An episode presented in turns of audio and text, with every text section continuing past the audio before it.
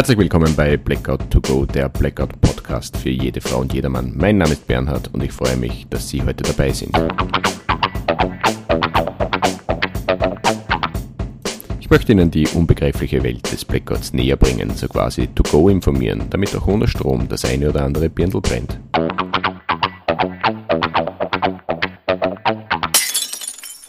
Herzlich willkommen bei Blackout to Go Staffel 1 Folge 4 Kenne die Gefahr Wasserversorgung. Es freut mich riesig, dass Sie heute wieder dabei sind. Werte Damen und Herren, wir, Sie und ich haben das unwahrscheinliche Glück, dass wir jeden Tag bestes Trinkwasser genießen können. Dafür sorgen in Österreich ca. 5500 Wasserversorgungsunternehmen. Um die 93% der Bevölkerung werden mit bestem Grund- und Quellwasser versorgt. Das sind Auge mal Pi 8,2 Millionen Einwohner, also nicht wenig. Wir verwenden das Wasser sehr vielseitig, zum Trinken, Kochen, Waschen. Manche gießen die Blumen damit und andere den Rasen. Und natürlich transportieren wir mit diesem Wasser unsere Abwässer weg. Für diese Wasserversorgung beneiden uns viele andere Länder. Im Blackout-Fall, sofern die Wasserversorger nicht vorgesorgt haben, wird diese Verfügbarkeit nicht vorhanden sein. Und das wäre natürlich bitter. Darum möchte ich in dieser Folge die Wasserversorgung beleuchten.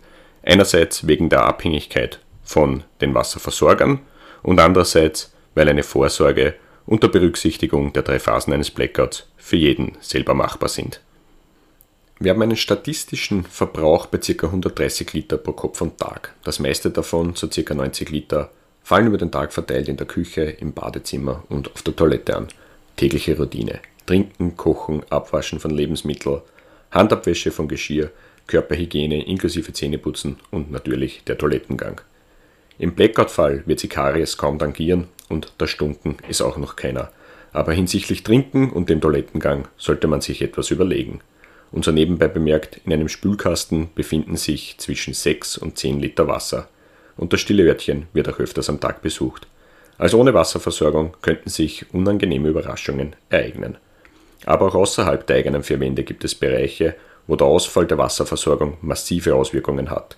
Zum Beispiel auf die Nutztier- und Haustierhaltung, auf das Hydrantennetz, Stichwort Brandbekämpfung, auf verschiedenste Produktionsprozesse in Firmen und natürlich auf die gesamte öffentliche Abwasserentsorgung. Schön und gut, aber was hat jetzt die Wasserversorgung mit der Stromversorgung zu tun? Diese Frage höre ich tatsächlich öfters. Der Zusammenhang ist für manche recht nebulös, aber den Nebel kann man mit drei Begriffen lichten. Erstens die Wasserförderung. Hierbei geht es darum, wie kommen die Wasserversorgungsunternehmen an das Quell- und Grundwasser. Zweitens die Wasseraufbereitung. Hierbei geht es um die Einhaltung strenger gesetzlicher Auflagen, damit ein Wasserversorgungsunternehmen das Quell- und Grundwasser überhaupt in den Verkehr bringen darf. Und zu guter Letzt, drittens, die Wasserverteilung. Wie kommt das Wasser in Ihre bzw. in meine vier Wände? Also drei Teilbereiche der Wasserversorgung mit dementsprechender Chance, dass eine Stromversorgung notwendig sein könnte. Und ich habe mir gedacht, ich werde diese ein wenig erläutern. Beginnen möchte ich bei der Wasserförderung. In Österreich wird Quell- und Grundwasser verwendet. Das Quellwasser fließt als natürlicher Zulauf gravitativ, also ohne Pumpen, in die Quellfassungen. Wenn die Abnehmer darunter liegen, also Sie und ich, und keine elektrischen Betriebsmittel dazwischen geschalten sind, erledigt die Schwerkraft die Wasserversorgung. Das wäre der Hammer. Das Grundwasser wiederum, wie der Name schon sagt, kommt aus dem Untergrund und braucht jetzt Pumpen, damit das Wasser gefördert werden kann. Pumpen sind bekanntlich stromabhängig. Auch die verbliebenen 7% der Bevölkerung verwenden Wasser, aber im Rahmen als Selbstversorger. Die Damen und Herren haben eigene Brunnen oder eigene Quellen und nutzen das gewonnene Wasser ausschließlich selbst.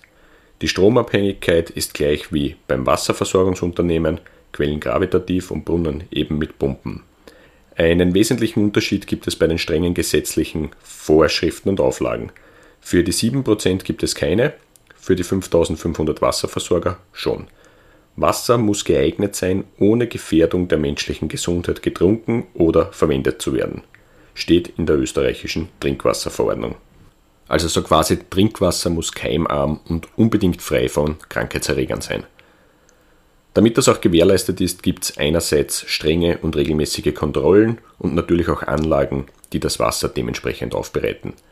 Diese Anlagen nennen sich Wasseraufbereitungsanlagen und diese sind auch sehr verbreitet. Welche Anlage der Wasserversorger verwendet, hängt von mehreren Faktoren ab, zum Beispiel Wasserqualität und Wassermenge, örtliche Keimbelastung und natürlich auch von der Topologie des Versorgungsgebietes. Auf jeden Fall, sobald eine Wasseraufbereitungsanlage verbaut ist, wird Strom benötigt. Diese Anlagen besitzen Steuerungen, aber auch Regel- und Messtechnik, da werden verschiedenste Parameter überprüft, Störungen erkannt und weitergeleitet und so weiter. Hightech für beste Qualität. Und manche Anlagen schalten auch automatisch ab, wenn sicherheitsrelevante Ereignisse auftreten. Zum Beispiel UV-Anlagen. Ich beschreibe es nur grob. Das Wasser rinnt, läuft oder fließt, suchen Sie sich den Terminus aus, bei im Rohr befindlichen Beleuchtungskörpern vorbei und genau dort und nirgendwo anders wird das Wasser mit ultravioletter Strahlung beschossen. Die Mikroorganismen im Wasser, also Keime, Bakterien, aber auch Viren, werden dabei abgetötet und das Wasser wird so entkeimt. Grundsätzlich ein perfekter Endverbraucherschutz. Das Verfahren funktioniert aber nur mit Strom und nur bei sehr klarem Wasser. Ist das Wasser zu trüb oder gibt es keinen Strom, schaltet die Anlage ab und leitet das Wasser aus. Also ohne Notstromversorgung funktioniert das System nicht und dann gibt es auch kein Wasser. Aber auch chemische Anlagen wie Ozon- und Chloranlagen besitzen Stromabhängigkeiten, so nebenbei erwähnt. Zwischensumme bei der Wasserförderung und Wasseraufbereitung, sofern es notwendig ist, gibt es Stromabhängigkeiten. Werfen wir noch einen Blick auf die Wasserverteilung. Jetzt geht es mehr oder weniger darum, wie das Wasser zu Ihnen bzw. zu mir in das Haus oder in die Wohnung kommt. Wasser fließt, rinnt, läuft, wie Sie wollen, grundsätzlich abwärts. Überall dort, wo die Wasserabnehmer niedriger angesiedelt sind als das Wasserreservoir des Wasserversorgers, zum Beispiel ein Hochbehälter oder eine Quellfassung erledigt die Schwerkraft den Wassertransport. Best Case. Ein Hochbehälter zu Ihrer Vorstellung ist ein Trinkwasserspeicher mit trinkfertigem Wasser, also schon entkeimt, der eben höher liegt und die unterhalb liegenden Wasserabnehmer, Haushalte, Gebäude mit Hilfe der Schwerkraft versorgt. Eigentlich eine feine Sache, damit können auch kleinere Stromausfälle für eine gewisse Zeit gebuffert werden, je nach Hochbehältervolumen und Verbrauch.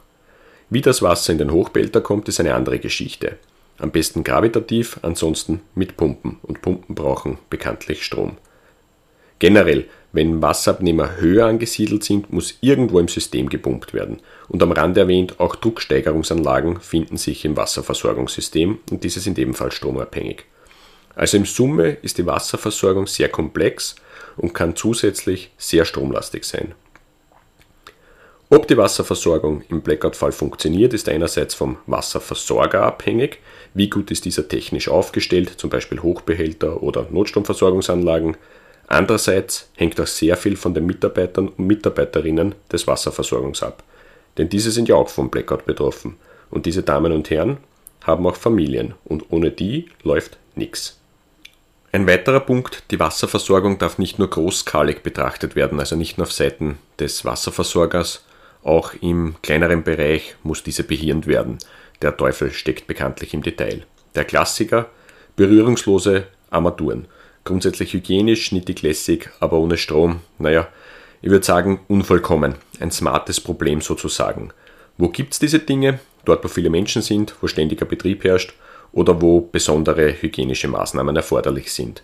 Zum Beispiel in Hotels, Großbüros, Großbetriebe, Schulen, Ämter, Flughäfen, natürlich auch in den Eigenheimen, aber auch in Einrichtungen der Einsatz- und Blaulichtorganisationen, wo vielleicht sogar irgendwann einmal ein Krisenstab tagt. Zur Bebilderung in erster Linie geht es um berührungslose Wasserhähne und Pissoirs, aber auch um den prunkvollen Sessel, den Fürstensitz, auch Thron genannt. Die gibt es auch schon in smarter Ausführung mit einstellbaren Spülprogrammen und beheizbarer Klobrille. Ein kleines Detail noch für die eigenen vier Wände und das hat mit Kontakt zu tun. Bei normalen Wasserhähnen würden Sie es merken, wenn kein Wasser herauskommt, aber nicht am Thron. Dort haben Sie genau ein Freispiel, denn der Spülkasten ist nur für eine Sitzung gefüllt. Wie sollte man sich in den eigenen vier Wänden vorbereiten? Was könnte oder sollte beachtet werden? Grundsätzlich alle Vorbereitungen immer in Anlehnung an die drei Phasen eines Blackouts. Wer sie kennt, ist klar im Vorteil. Wenn die Stromversorgung wieder funktioniert, also die Phase 1 eines Blackouts überstanden ist, spätestens dann sollte auch die Wasserversorgung wieder funktionieren, sofern keine Infrastrukturschäden an der Wasserversorgungsanlage zu beklagen sind. Meine Vorbereitung hinsichtlich der Flüssigkeitsaufnahme aus getränketechnischer Sicht sieht so aus. Für 14 Tage, also zwei Wochen, ist jede Person in meinem Haushalt unabhängig einer Getränkeversorgung von außen. Obwohl ich davon ausgehe, dass die mich betreffende Wasserversorgung auch im Blackout-Fall funktioniert, gehe ich trotzdem auf Sicherheit. Sicher aus diesem Grund, weil Ereignisse wie Maschinenbruch, Verkeimung, Verschmutzung, was auch immer nicht auszuschließen sind. Und ich möchte dabei anmerken, es muss kein Blackout sein, damit die Wasserversorgung ausfällt. Die Bilder der schweren Unwetter von Salzburg, Kärnten und der Steiermark, wo auch Wasserversorgungsanlagen beschädigt, verschmutzt bzw. sogar zerstört wurden, sind bekannt und werden in Zukunft auch mehr werden. Und dort, in diesen betroffenen Gebieten, kam Hilfe von außen. Bei einem Blackout kommt keiner. Was verwende ich? Einen Mix von Getränken, verschiedenste Säfte, Limonaden und natürlich Mineralwasser. Mehrere Sechsertragerl, mild, sanft prickelnd, kosten fast nichts, sind lange haltbar und sind vielseitig einsetzbar. Damit könnte man auch kochen und wenn es unbedingt sein muss, auch eine bedingte Körperhygiene durchführen. Ein Orangensaft hingegen ist eher ungeeignet für die Körperpflege, zum Trinken wiederum kein Problem. Bereiten Sie sich mit dem vor, was Sie gerne trinken. Es muss nicht immer Wasser aus der Leitung sein. Es darf durchaus auch Gerstensaft oder gegorener Traubensaft mit jeweils vier Buchstaben sein, ich glaube, Sie wissen, was ich meine. Ein besonderes Augenmerk ist auf die Kleinsten in unserer Gesellschaft zu richten, auf Säuglinge und Kleinkinder, denn die Auswahl an Getränken und Nahrungsmitteln ist recht limitiert. Bedenken Sie das bitte bei Ihren Vorbereitungen. Am Rande noch ein paar abschließende Tipps. Sofern die Wasserversorgung funktioniert, gehen Sie bitte sparsam mit Wasser um und unterlassen Sie unnötigen Wasserverbrauch. Denken Sie an die angesprochenen Hochbehälter, die könnten ohne Nachschub leerlaufen. Das Leerlaufen ist mit möglicher Verkeimung, Rohrbrüchen und Verschmutzung verbunden und das würde auch Ihre Situation verschlimmern. Aus diesem Grund unterlassen Sie auch das Befüllen der Badewanne im Blackout-Fall. In einer Blackout-Situation würde sich Einweggeschirr anbieten. Sofern die Wasserversorgung funktioniert, würde es den Wasserverbrauch senken. Andererseits, wenn es keine Wasserversorgung gibt, brauchen Sie sich nicht mit verschmutztem Geschirr herumschlagen. Das ist auch wichtig für Pflegeheime, Spitäler und Krisenstäbe. Und wenn Sie Bio-Einweggeschirr verwenden, dann würden Sie aus meiner Sicht zum Umwelt- und Klimaschutzhelden werden. Für die Körperhygiene. Feuchttücher sind ein profundes Mittel, spart Wasser, vielfältig einsetzbar und auch in den Feuchtregionen anwendbar. Ach ja, verwenden Sie kein Trinkwasser oder gar Getränke zur Beseitigung der Notdurft, das ist kontraproduktiv. Plastiksäcke und Klebeband würden hierbei einen wertvollen Dienst leisten, Einerseits für den anfallenden Müll bzw. für verdorbene Lebensmittel, andererseits, wenn sie ihr einziges Freispiel am Fürstensitz verspielt haben. Und sofern Sie keine Feuchttücher wollen mit Klopapier und Reinigungsschaum, könnten Sie dennoch einen glänzenden Abschluss hinlegen. Stichwort glänzender Abschluss, Folge 4 beendet. Ein herzliches Dankeschön an die Firma Content Link, dem digitalen Content-Vermarkter in der Dachregion, für die Unterstützung bei der heutigen Folge. Der Ausblick auf die fünfte Folge, die sich nennt Blackout to Go, kenne die Gefahr, Abwasserentsorgung. Dies ist für uns eine Selbstverständlichkeit, gleich wie die Wasserversorgung. Dennoch gibt es hier eine Reihe von Punkten, die in der Vorbereitung berücksichtigt werden sollten. Vor allem unbekannte Gefahren, die wir mit unseren hohen Standards unter Normalbedingungen kaum kennen. Und diese Gefahren könnten fatal sein und sind auch geeignet, dass sie Kandidaten für eine Notunterkunft werden.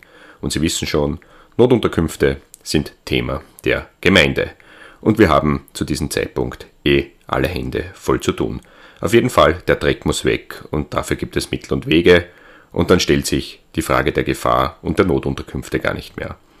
Apropos Mittel und Wege, blicken Sie über den Tellerrand, informieren Sie sich auch bei anderen Quellen, fragen Sie auch in Ihrer Gemeinde bzw. Ihren Wasserversorgern nach, wie es um die Vorbereitungen steht. Immerhin geht es dabei um Sie und Ihre Angehörigen.